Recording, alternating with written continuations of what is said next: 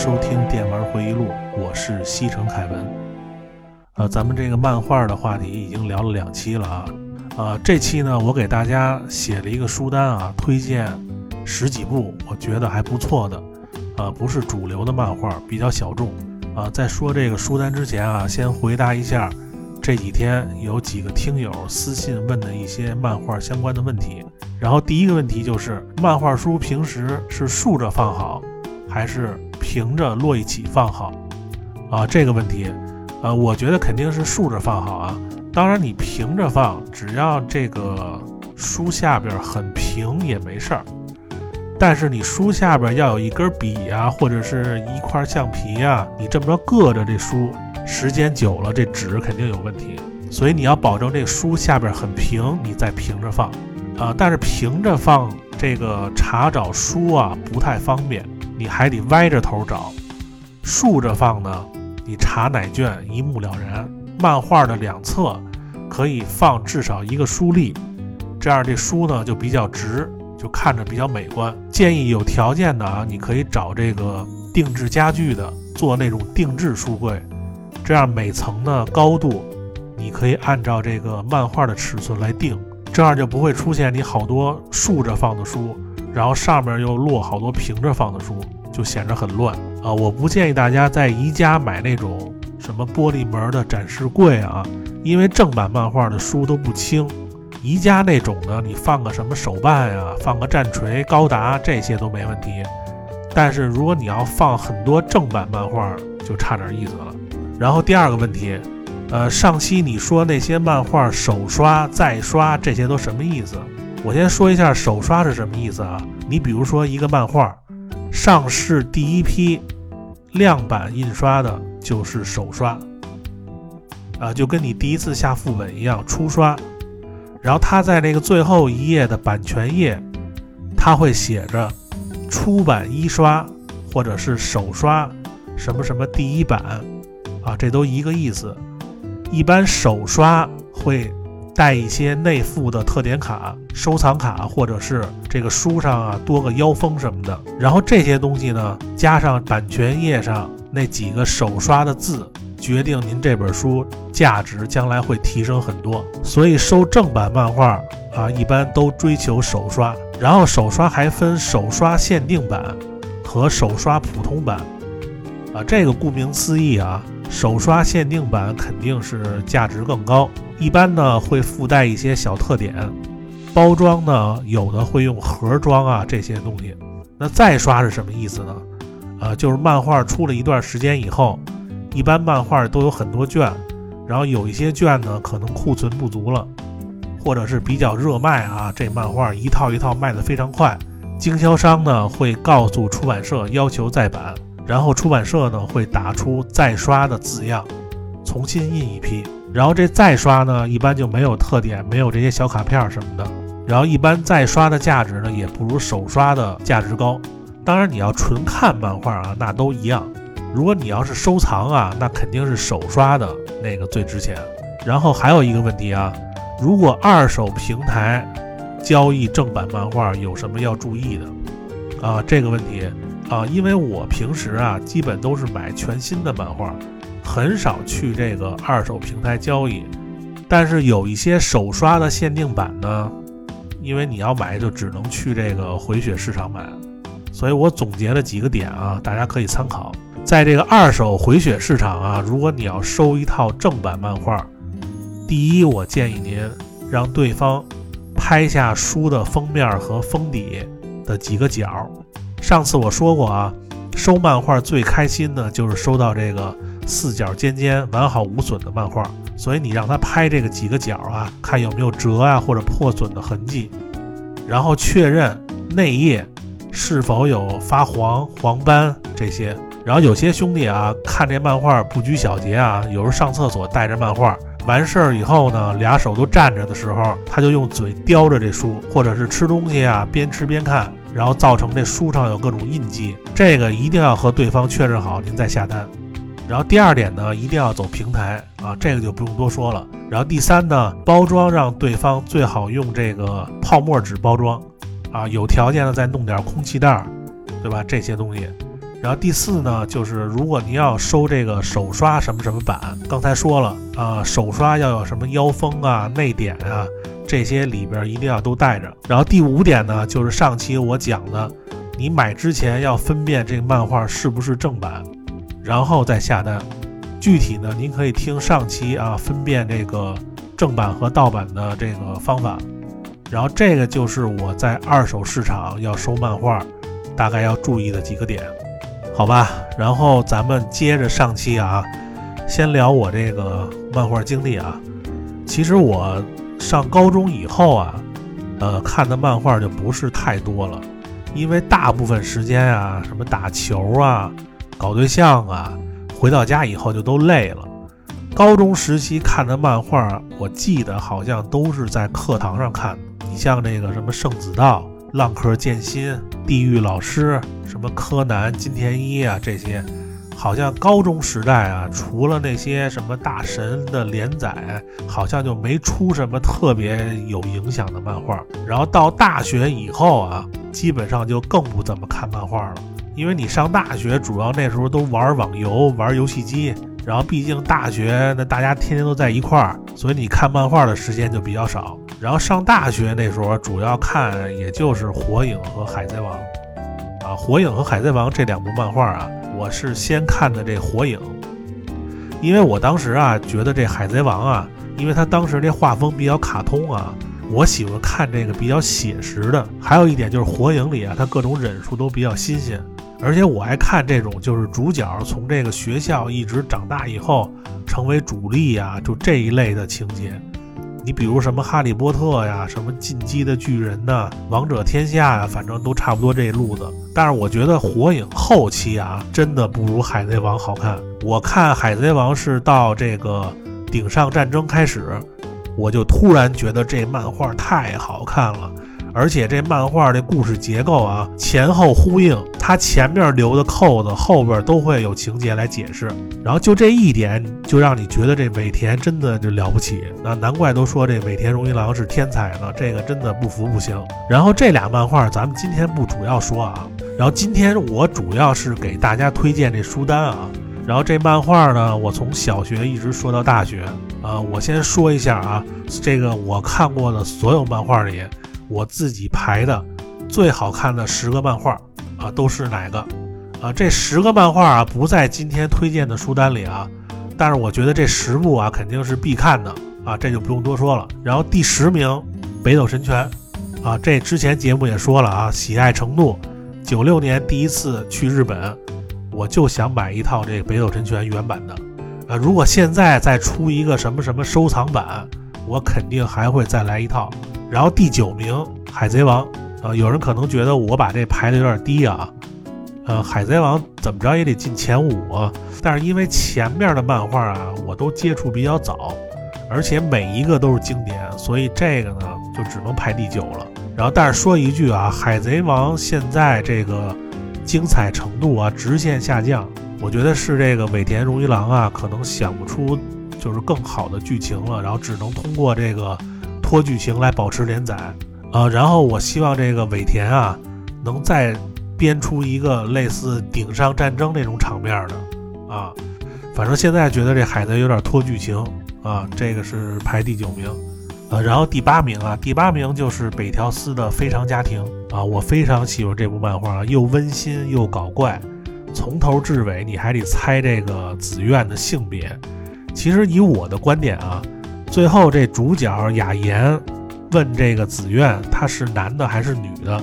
这个紫苑同意说，把他这个自己生理学的这个性别告诉主角。然后他正说着啊，突然来一电话，是这个顺子在这个医院生了。然后这个紫苑呢，一边接着电话，一边呢面向主角，然后就说了一句：“呃，是女孩啊。”然后这这个情节，我觉得编的都特别绝啊，因为他好像。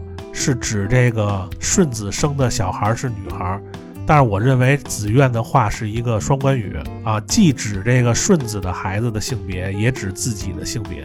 当然，大家肯定都希望这子苑是女孩了，对吧？然后毕竟她是这整个漫画的颜值担当。反正北条司到最后也没明着说他是男是女，是不是准备以后出续集呢？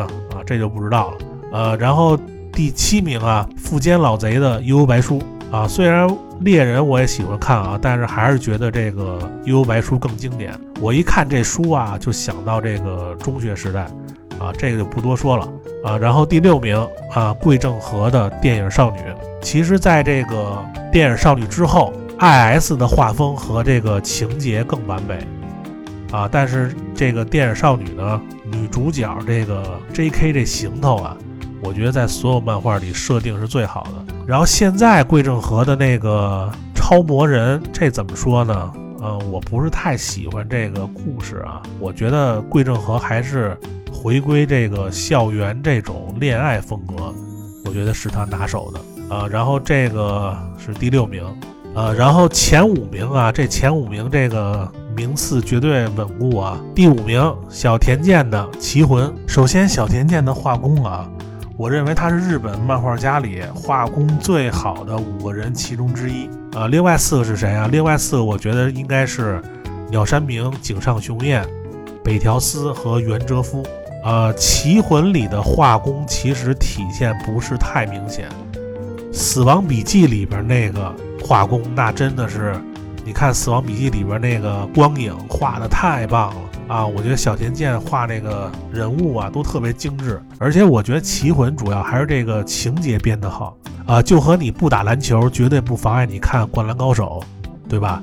你不会下围棋也不影响你看《棋魂》，而且我本人对棋这个东西啊非常尊敬，我觉得对弈这种形式啊，你人和人面对面对弈，你知道你的对手是谁；你在网上和人对弈，你不知道你对手是谁。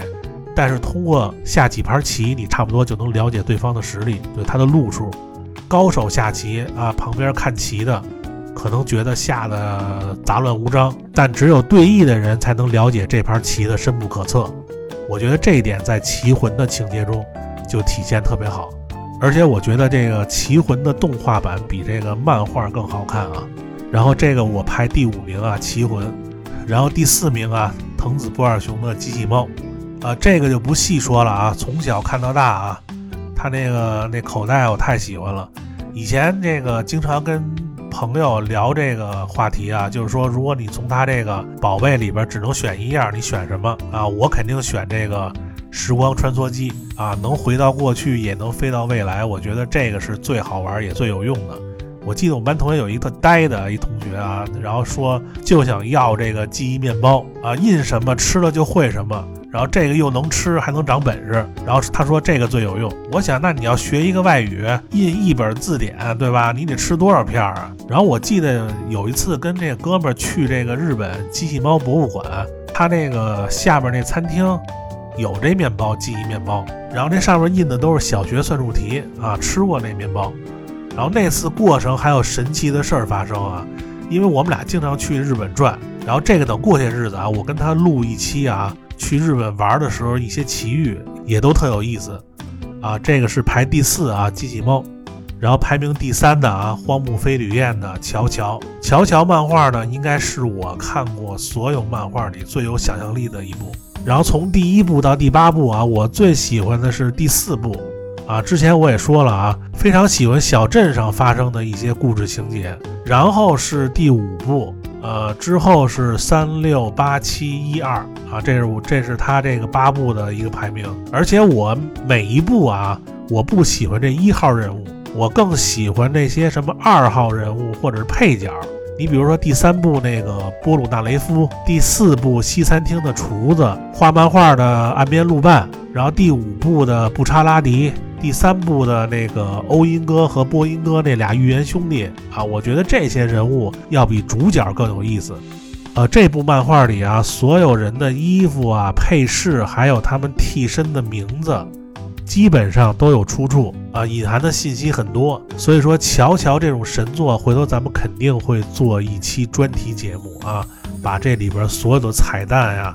什么各种隐藏信息都介绍一遍啊！这个乔乔呢，就是排第三名，然后第二名啊，七龙珠鸟山明啊的七龙珠啊，不知道看了多少遍了，每过一段时间你再拿出来翻翻，呃，还不觉得腻，还那么好看然后特别建议大家，如果能收一套啊，一定要收这个东立的完全版。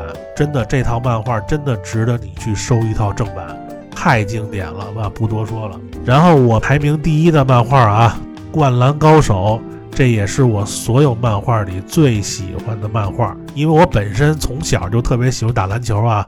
我一说到打篮球，这个上学的好多回忆啊，那时候晚上找一帮院里的孩子啊，去北京宣体打球，周末约着同学在东单打球啊，然后这个假期爬墙去这个回民中学打球，然后有时候还约一帮哥们儿去这个八一。电影厂那宿舍楼附近跟这野队打，你看现在要和以前那帮哥们儿约一场球，那特别难，因为本身他们都特别忙啊。你要想找他们一次啊，约一场球，现在可真的不容易。所以现在要有听众啊，是这个在校学生，一定要珍惜你现在跟你同学还有哥们儿打球这点时光。以后等你工作以后，要想再想打球，真的不太容易了。然后继续啊。灌篮高手啊，三十周年啊，去年是三十周年吧。然后这几天呢，官宣灌篮高手要做成这个动画电影啊，我觉得这个品质应该是有保证的啊。好像找的是那个东映动画做。之前看这个纪录片啊，井上雄彦说这个之前这个动画版效果太差，达不到他的漫画要求啊，所以全国大赛就就停了。啊，这次我觉得井上雄彦应该会亲自指导啊，然后非常期待这个电影。其实我不是很期待这个《灌篮高手》有续集啊，因为这个漫画最后一集那几十页没有对白的表现形式，我觉得井上雄彦如果真的要出《灌篮高手二》的话，也不会画出比这个再精彩的了。所以说，我觉得啊，如果要出这个《灌篮高手二》，可能这主角不是樱木。可能会另找一个人物来当主角，樱木这帮人呢可能会成为配角啊，或者是这个主角比较憧憬的人物。我觉得只有这样，有可能还能编出点新的高度来。你要继续画樱木这帮人，我觉得可能性比较小。还有就是，你看这个井上雄彦最新的漫画《Real》里。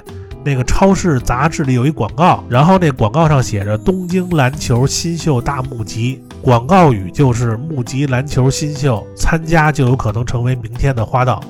啊，这是广告语。这个其实是井上雄彦给这个资生堂画过一个手绘的动画广告，然后那里边出现的就是樱木、流川和宫城。然后你注意看，宫城是四号。已经是队长了啊，然后这个广告大家可以网上搜就能找到啊啊，这个就是全国大赛之后的情节了。樱木的伤也好了，也能参加比赛了，对吧？呃，反正还是期待这个《灌篮高手》这动画电影早点出吧。我觉得这也应该是全世界这看漫画人民的愿望啊。那这个就是我最中意的十大漫画啊。如果您有自己的排名啊，可以评论区留言分享一下。啊，如果这十部哪部您没看过，我建议一定要看看啊！这十部都是必看的漫画。然后今天呢，我给大家推荐十几部啊，我认为除了这十部以外，非常有意思的漫画。这些漫画不是主流大作啊，你像什么《钢之炼金术师》啊、《死神》呐、《一拳超人》、什么《杀戮都市》、《王者天下》这些三 A 漫画大作，我就不提了啊，大家都知道。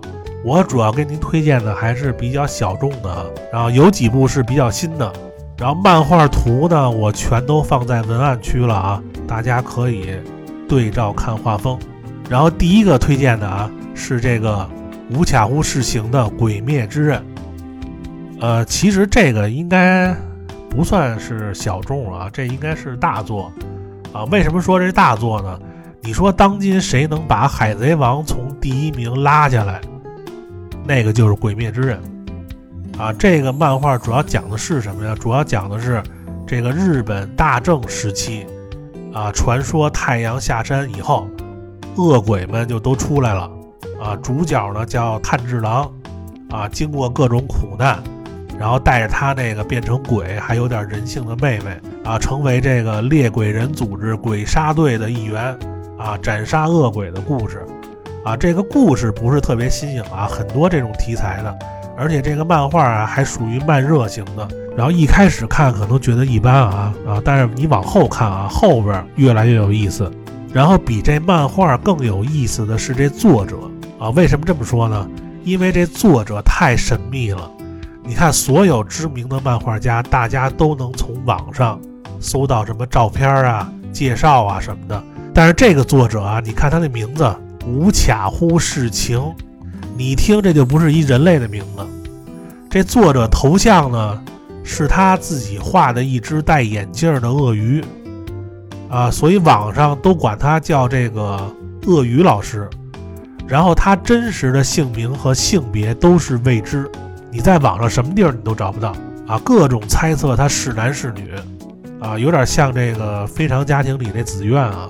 然后，但是大家呢，从他这个漫画的风格分析啊，更倾向他是女性作者，因为这漫画里用了很多就是女性画家常用的风格的图。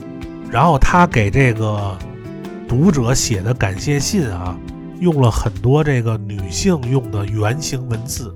但是这些也有可能是他故意的啊，所以这个性别啊就一直是一个谜。还有他这个漫画啊一直是不温不火，然后但是突然有一天啊，这富坚老贼评价说他这个漫画非常好看，然后之后呢等于给他这漫画加了一个 buff，啊，相当于这个魔兽里海山阿克蒙德那个无敌 buff 一样，然后这漫画就直接开挂了，然后一下加入了好多富坚的粉。直到这个 TV 版这个蜘蛛篇那集啊，这漫画直接就封神了，所以我建议大家还是看看这个啊。现在是这个少年周刊的新四大天王，大家要收这漫画啊，建议收这个东立的啊，东立的《鬼灭之刃》这个版本是最好。然后第二本啊，佐野菜见的在下版本有何贵干？呃，这个漫画啊，主要讲的是一个。高中一年级的一个叫坂本的学生，啊，黑边框眼镜儿，啊，相貌英俊，衣冠整齐，言行潇洒。但是班上好多坏小子嫉妒他，给他各种设计陷害。但是每一次呢，他都能完美的化解。啊，你比如说他上课，他们班上好多这个坏小子把他这个课桌和这椅子从楼上扔下去了，然后他上课就没桌子，然后他呢不慌不忙，非常淡定的把这个窗户打开。啊，非常帅气的坐在窗台上，然后那小风一吹他那秀发，那班上所有女生的眼睛就全都变成桃心了。反正他每次都能把别人设计陷害给化解，让他更加的装逼啊，这非常逗啊！这漫画啊，这漫画大家可以看看啊。呃，如果大家要收这漫画的话，收这个角川出版社啊台版的这版是最好的。然后第三部啊，二宫正明的狩猎。啊，这漫画之前呢给大家推荐过，然后这个主要讲一个被派往山村小镇的巡警，逐渐发现这个村子啊非常不寻常，啊这里的村民呢都很古怪，而且非常的排外，然后人吃人的事件呢接二连三的发生，然后这个巡警呢就发现这个村子很多秘密。这个漫画的画风啊有一点这个伊藤润二的这意思啊，作者呢把这个气氛营造的非常好。非常刺激啊，然后画风也是我比较喜欢的啊，大家可以看图啊，现在网上啊能看，量也很足啊，这个非常推荐给大家。然后第四本啊，樱谷秀的《社会我鸡哥人狠话不多》啊，这个差不多就是一拳超人的大公鸡版啊，大家可以看图啊，一只大公鸡啊保卫地球啊，不解释了啊，这个你看了图肯定想看。非常奇葩的漫画，呃，然后第五本望月丰太郎的做夫女，啊，这个漫画不是新的漫画啊，但是呢，这个做夫女啊，大家一定要看一下啊。望月丰太郎这个漫画家可能很多人都不知道，但是你如果看了他这个作品啊，你就明白我为什么喜欢看他画的了，就是这个作者非常会营造氛围，就让你一下就能看进去。啊，做夫女是什么意思呢？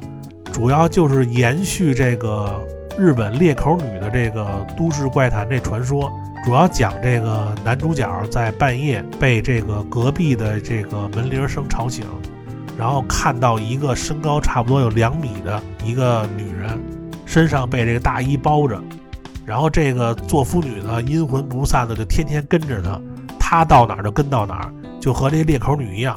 然后这个漫画啊，大家如果要没事儿想受点什么惊吓呀什么的，可以看看这个望月风太郎的做夫女。呃，他的别的作品啊，你像什么，呃，蜜桃鲨鱼、笨金鱼啊，都是那种短片的，也非常好看。呃，然后第六本啊，井上雄彦的《Real》。啊，这个漫画呢，主要是轮椅篮球，啊，一项残疾人的运动，啊，规则呢和这个普通篮球赛呢类似，但是因为这队员都坐轮椅啊，你只能一只手运球，另一只手要控制这个轮椅的前后，所以打起球来就非常难，啊，竞技性特别强。为什么推荐这个漫画呢？首先啊，这个。是井上雄彦最新的漫画，呃，画风呢比《灌篮高手》更加成熟。再一个，就这个漫画你看完以后，绝对会被那帮就是身有残疾的运动员啊那种自立自强，要付出比普通篮球员要高出千万倍的努力啊那种奋斗不息的精神所感染啊。这个漫画非常的热血啊，大家要收啊，可以收这个尖端出版社，现在出到第十五卷。啊，非常建议大家看看啊，呃，然后第七本啊，麻生与吕的《弥留之国的爱丽丝》，然后这个漫画主要讲这主角啊和好友，啊误入了一个以生命为赌注的国家之中，啊，他与这个好友呢协力攻克各种游戏来获得这个生存的这个筹码，然后这个漫画有点像这个欺诈游戏和赌博默示录。呃，但是比那两个要更狠啊！这个里边，它每场游戏每局时间更短，而且说死就死，啊，非常的阴暗血腥，啊，这个漫画也被这个网飞拍成日剧啊，然后那剧制作也是非常精良啊。反正这种以性命为赌注的题材非常的刺激，强力安利这部漫画啊！呃，如果大家要收的话，可以收这个东立的版本。然后第八个啊。奥浩哉的巨人啊，这个还有一个别的名字，大家都管它叫优衣库小姐姐啊。奥浩哉就不用多介绍了啊，杀戮都市啊，前一段的这个犬无夫，我觉得看他的漫画啊，真的就像在看电影，电影感特别强。然后这部这个优衣库小姐姐也是他最新的漫画啊，大家可以看图啊，这个漫画讲的是这个主角是一名高中生。然后偶然遇到一个不怎么红的女优，叫千岁，啊，这部漫画呢，好像是这个男生和女生恋爱故事啊。但是你想，奥浩哉他是这么俗的人吗？对不对？从第四话开始啊，这个科幻元素的加入，啊，这个千岁在路上遇到一名这个呃鼻血横流，然后倒在路边的一个迷之男，啊，然后这个大叔呢。把一个奇怪的装置呢，就嵌入这个千岁的手腕里了，然后千岁呢就发现自己可以巨大化，啊，之后的剧情我觉得应该就是变成什么女英雄啊，或者是啊大战各种怪物啊，啊，反正就这类的情节，啊，这个漫画没有台版的，大家如果要收的话，可以收港版，玉皇朝出版社出的，现在漫画出到第六卷。大家可以看图啊，非常不错的漫画，特别是画风非常写实和给力。然后第九个板垣惠介的《饿狼传》啊，还有一个前传《饿狼传 Boy》啊，这个漫画啊不是新的漫画，也比较老。呃，板垣惠介大家可能非常熟了啊，《刃牙》大家都看过吧？非常热血的一个格斗漫画。呃，《饿狼传》呢不像《刃牙》那种啊回合战斗。但是我觉得比刃牙更加有真实感，那打击感都是那种拳拳到肉的感觉啊啊！特别推荐这个《饿狼传》啊！我估计好多女生该说了啊，你说的这差不多都是男生爱看的，一本女生爱看的都没有。其实我觉得要是真女生啊，你像这些题材肯定也爱看。第十个，我觉得这个应该女生应该也爱看吧，就是宫岛李丽的出租女友。然后这个漫画啊，是这个宫岛李丽啊，是参考这个中国租借女友什么回家过年蒙父母啊，然后编出来的。呃，主要讲的是什么呀？主要讲的是这个被这个女朋友甩了的主角啊，寂寞之下申请了这个租借女友的服务，然后在那儿呢遇到了这个千鹤，然后是一个性格阳光，然后身材出众的一个美女，然后在大学里呢，然后他又再次遇到一个妆容、服装、气质不同的千鹤，没想到他是一个人，然后这俩人呢就发生各种故事啊，就这么一个情节。呃，宫岛李丽呢，她画的人物啊很萌，很精致。你第一次要看他的作品，肯定不会讨厌这种风格，再加上他的情节都比较写实，所以这个漫画呢值得您一看啊。然后咱们继续啊，呃，第十一个啊，中山昌亮的《不安的种子》啊，我觉得中山昌亮啊和这个伊藤润二啊，应该都是殿堂级的啊日本恐怖漫画家。然后他这个短篇的这个恐怖漫画《不安的种子》啊，差不多十页一篇儿。基本上都是一些都市怪谈，然后虽然他这个漫画画的啊不像伊藤润二那种视觉冲击力很大，但也都是那种就是细思极恐的那种小故事，而且画风呢比较写实啊。这个你可以等到天黑了啊，然后再看，可以增加乐趣。然后再来一个啊，呃，就是酒井亮子的《迷宫饭》，然后这漫画呢表面上。是剑与魔法，什么勇者斗恶龙的故事，但其实呢，它是一个呃舌尖上的地下城啊，一个美食的漫画。这个主要讲什么意思呢？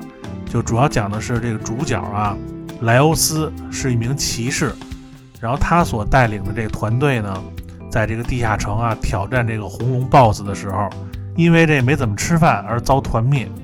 然后这个主角的妹妹呢是一名僧侣，然后她呢拼死将这个全团人传到地面上，自己呢却被这个红龙给吃了。所以这个为了及时将这个妹妹复活啊，男主角必须赶在他化成大便之前啊一个月内把这个红龙给干掉。所以他呢就带领他这个团队，里边有一个精灵法师。